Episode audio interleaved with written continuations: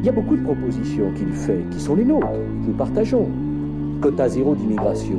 Est-ce qu'il faut aujourd'hui encore préciser que la France ne peut plus être une terre d'immigration? Je vous demande de vous arrêter. Je vous demande de vous arrêter. Je ne pense pas que ce soit une fracture, parce qu'une fracture, au moins, c'est net, ça bouge pas, et on la réduit.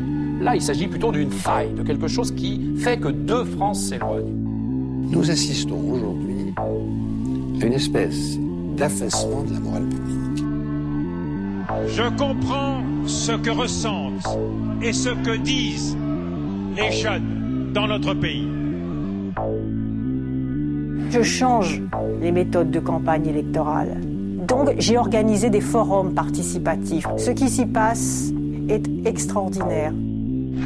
Le spectacle d'un certain nombre de voyous qui polluent des manifestations, qui cassent, qui démolissent et qui s'en prennent à des fonctionnaires ou à des militaires de la gendarmerie est tout à fait scandaleux. Tant qu'il n'y aura pas de disposition aussi claire, aussi simple, aussi juste, à ce moment-là, attention, il y aura des dérapages de violence qui seront justifiés. Ils seront poursuivis, interpellés, livrés à la justice et, je le souhaite, condamnés. Ce que je crois, moi, très dangereux dans cette politique, c'est le déséquilibre de cette politique. Et ce qui est tragique, c'est l'absence cruelle du ministre de la Justice, c'est l'absence cruelle du ministre de l'Éducation et de la Jeunesse. Où est la politique de la jeunesse dans ce pays? Je vous appelle toutes et tous à une ardeur nouvelle. Je vous appelle au dépassement, je vous appelle au renouveau. Et vous avez tout à fait raison, monsieur le Premier ministre. Le mix politique que vous venez d'entendre était signé Jules Cros. C'était une, une, pastille sonore pour évoquer le premier thème de cette émission, le traitement des présidentielles 2007 à la radio avec François-René Christiani, chef du service politique de France Culture et de France Musique. François-René Christiani, bonjour. Bonjour. Je vous voyais sourire euh, tout à l'heure en écoutant le, le petit, euh, la pastille sonore euh, réalisée par Jules. Euh, oui, bah oui, parce que ça m'amuse de réentendre des phrases euh, de certains meetings euh, que j'ai couverts pour la radio, donc en faisant mon métier tout simplement. Hein. Euh, ça m'a amusé d'entendre Chirac, Villepin, Ségolène Royal, Sarkozy et quelques autres. Euh, bah oui, parce que ça me rappelle euh, quand même une année assez harassante, et même deux années assez, assez harassante, euh, puisque là, on a eu une campagne politique euh, extrêmement personnalisée autour des deux candidats, de laquelle d'ailleurs on pouvait se demander de temps en temps si euh, la politique n'était pas absente, malheureusement, parce qu'on a quand même eu euh, une campagne présidentielle que par rapport à d'autres que j'ai eu l'occasion de suivre ou de couvrir, j'ai quand même trouvé très marquée par la démagogie, le clientélisme, la médiatisation. La pipolisation pas la pipolisation, parce que d'abord je déteste ce mot, mais euh, la contamination par, ça va être en anglicisme, mais on a difficilement d'autres mots, la contamination par le show business. Donc l'industrie du spectacle, pour être français, pour parler français, euh, ça oui, je pense plus, c'est plus ça. Parce que, en réalité, le ressenti qu'on en a quand on lit les journaux, pareil match, je ne sais pas quoi, etc., euh, c'est qu'en effet, euh, aujourd'hui, euh, la, vie d'un Sarkozy, de, son, de sa femme ou de son ex-femme, de Madame Royal, de Monsieur Hollande, on se demande si on est dans le courrier du cœur ou si on est dans la vie politique française. Donc on a un doute. Donc on a appelé ça pipolisation. Moi je veux bien, mais moi ce qui m'intéresse, c'est les ressorts de ça. C'est précisément la mise en perspective et j'ai le sentiment que ceci obéit complètement aux logiques du show business, de l'industrie du spectacle. Quand vous avez euh, un, un, président qui, alors qu'il qu vient d'être élu, que ses supporters l'attendent euh, place de la Concorde et qui va avec ses amis les plus riches, euh, les plus prestigieux, les vedettes, les Johnny Hallyday et compagnie, au Fouquet's, ça dit quelque chose Vous avez lu quand même d'un euh, glissement. des deux journalistes de, de Libération, je crois, qui ont fait euh, un, du Monde, du Monde, du Ariane voilà, Chemin, voilà, Ariane Chemin, Chemin, et Judith Pérignon, qui sur, ont fait euh, La Nuit du Fouquet's. Et alors, vous, vous comment l'avez-vous trouvé cet ouvrage? Moi, je l'ai parcouru, je dois dire, parce que tous les livres politiques m'intéressent inégalement, d'une manière générale. Mais celui-là, bah, il dit beaucoup de choses, justement. Il nous apprend beaucoup de choses sur le fait qu'aujourd'hui, euh, Il y a une Euh, collusion entre, entre le, le- le pouvoir politique et la, et la sphère économique Collusion, collusion, moi je n'en ai pas les preuves matérielles, donc je ne peux pas, moi, l'affirmer. Mais qu'il y ait euh, plus que de la capillarité, on va dire, et de l'amitié et de l'intérêt. De toute façon, c'est pas un mystère pour personne. Sarkozy a jamais caché qu'il voulait être patron. Donc il est patron. Alors est-ce qu'on a encore un président de la République? Ou on a le patron d'une entreprise France qu'il est en train de privatiser C'est toute la question. Alors en même temps, je voudrais revenir sur le traitement de la campagne présidentielle, parce que cette, euh, cette, tendance, cette évolution donc euh, de- des campagnes présidentielles, comme vous vous dites, vous l'avez pas vécu de la même manière que les autres.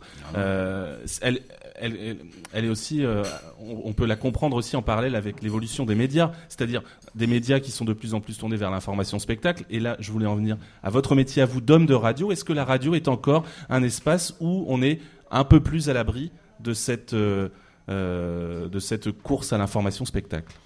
Bah, je dirais que ça dépend beaucoup de la radio et de la ligne éditoriale de la radio en question. Je pense qu'en effet, à la rédaction de France Culture, les journalistes de la rédaction de France Culture font pas exactement le même métier euh, que ceux de RMC euh, ou je ne sais pas de NRJ ou d'une autre radio. Euh, mais la manière dont chaque journaliste a ou n'a pas le moyen d'exercer son métier librement, avec un peu de, libre arbitre, un peu de, mise en perspective, de sens critique, dépend beaucoup aussi de la rédaction dans laquelle il travaille et, et du statut qu'il a. Moi, j'ai l'avantage de terminer ma carrière de journaliste après plus de 40 ans dans ce métier. Euh, je pense qu'en effet, je l'ai terminé dans une rédaction où j'ai été un homme libre et un homme entièrement responsable de ce qu'il a dit, euh, comme, comme ânerie, comme bêtise, comme euh, peut-être formule appréciée ou pas appréciée, j'en sais rien.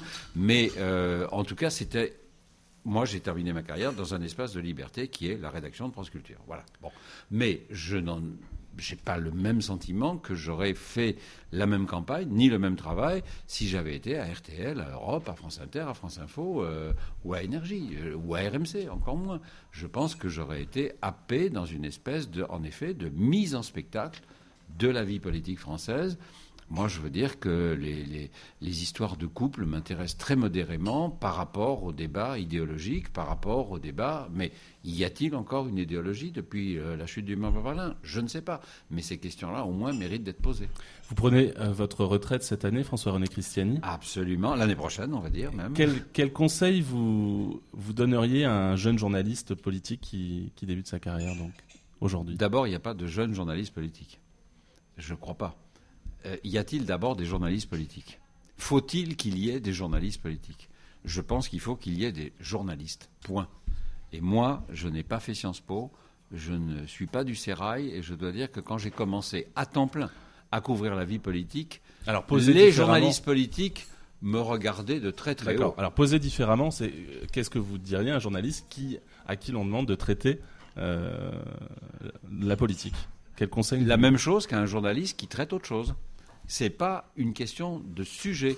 Le problème du journaliste. Oui, mais les problèmes sont pas. Par exemple, les journalistes euh, euh, qui vont euh, aller interviewer des, des hommes politiques, bon, on Oui. sait qu'ils peuvent être courtisés par moment. Il y a une, une forme de séduction qui s'opère, c'est qui peut nuire justement à la liberté du journaliste. Mais ils peuvent être courtisés par le PDG d'IBM, Mm. par Johnny Hallyday euh, ou par Claude François.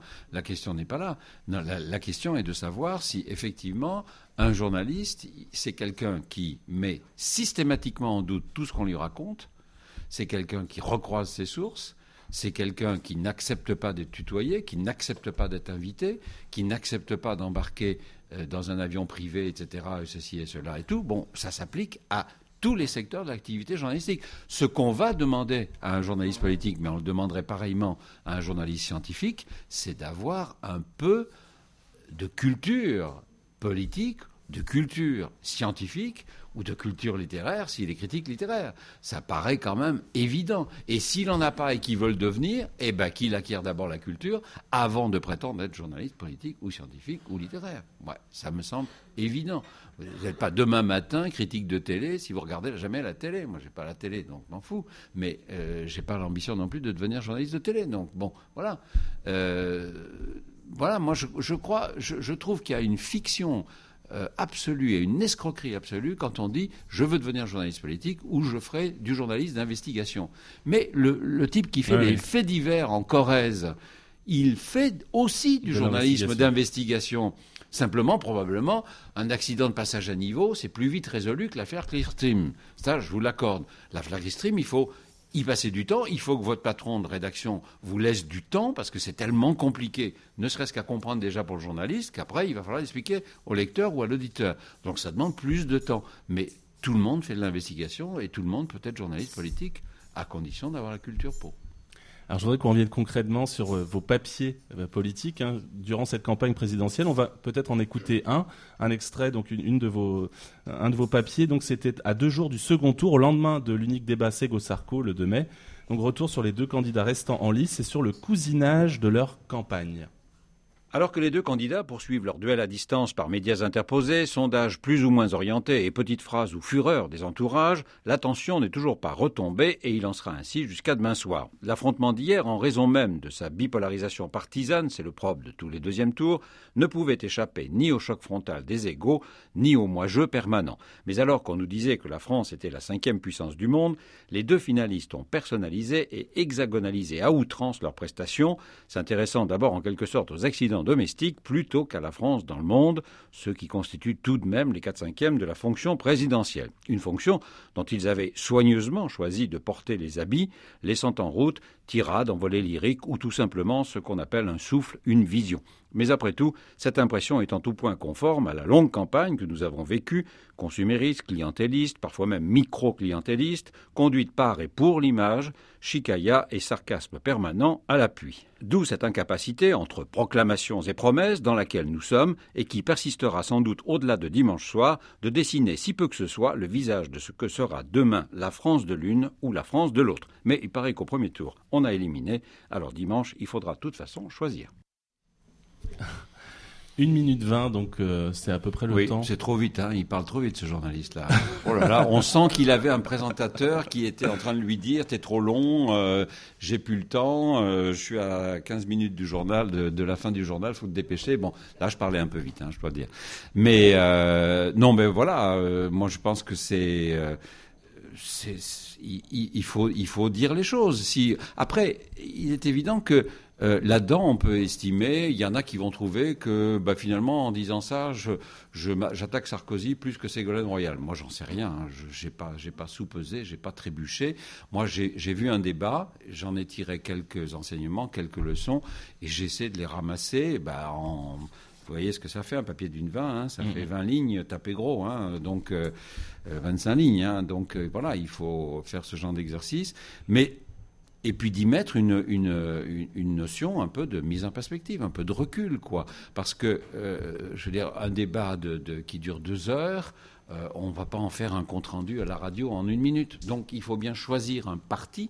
Hein, il faut bien choisir un angle d'attaque, un angle d'attaque ou, ou comme on dit, parler d'un point de vue, pas parler de son point de vue, mais d'un point de vue. Vous savez, vous mettez sur un rocher puis vous regardez ce qui se passe en bas et vous dites voilà, bah voilà ce que j'ai ce que j'ai vu, ce que j'ai cru comprendre, ce que j'ai cru ressentir.